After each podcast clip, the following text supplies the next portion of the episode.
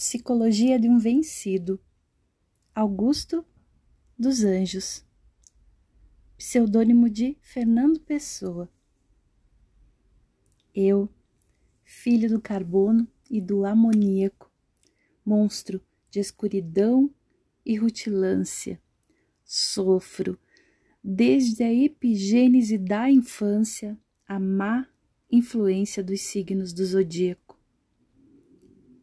produndissimamente hipocondríaco. Este ambiente me causa repugnância. Sobe-me à boca uma ânsia análoga à ânsia que se escapa da boca de um cardíaco.